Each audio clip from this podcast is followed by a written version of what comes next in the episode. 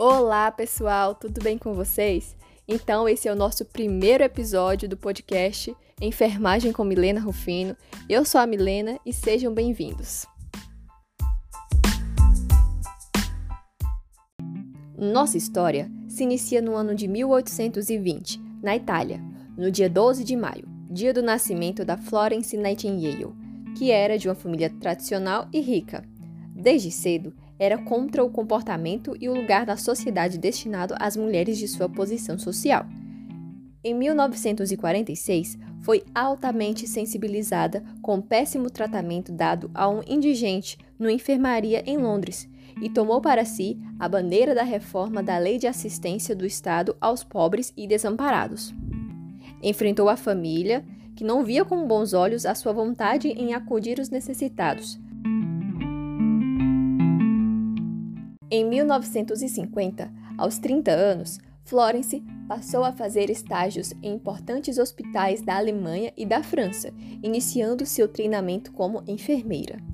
Durante a Guerra da Crimeia, em 1854, quando a Inglaterra, França e Turquia enfrentaram a Rússia, Florence foi levada com uma equipe de enfermeiras ao campo de batalhas para supervisionar os hospitais de assistência aos soldados ingleses.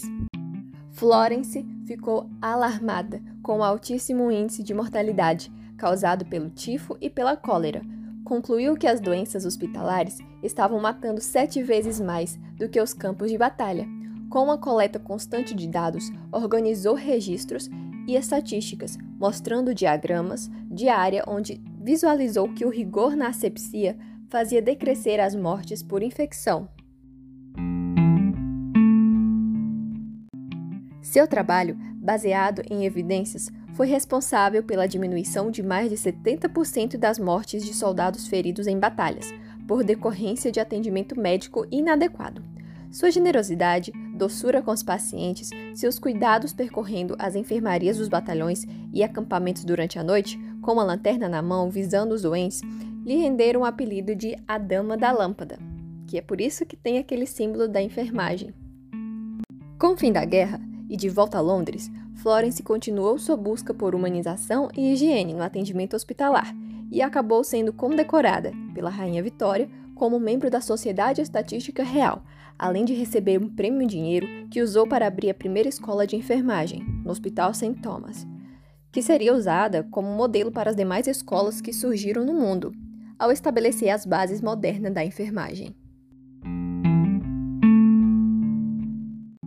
E através disso surgiu a primeira teoria de enfermagem, que é a teoria ambientalista, que mostra que o ambiente no qual o paciente está inserido significa muito para a sua saúde.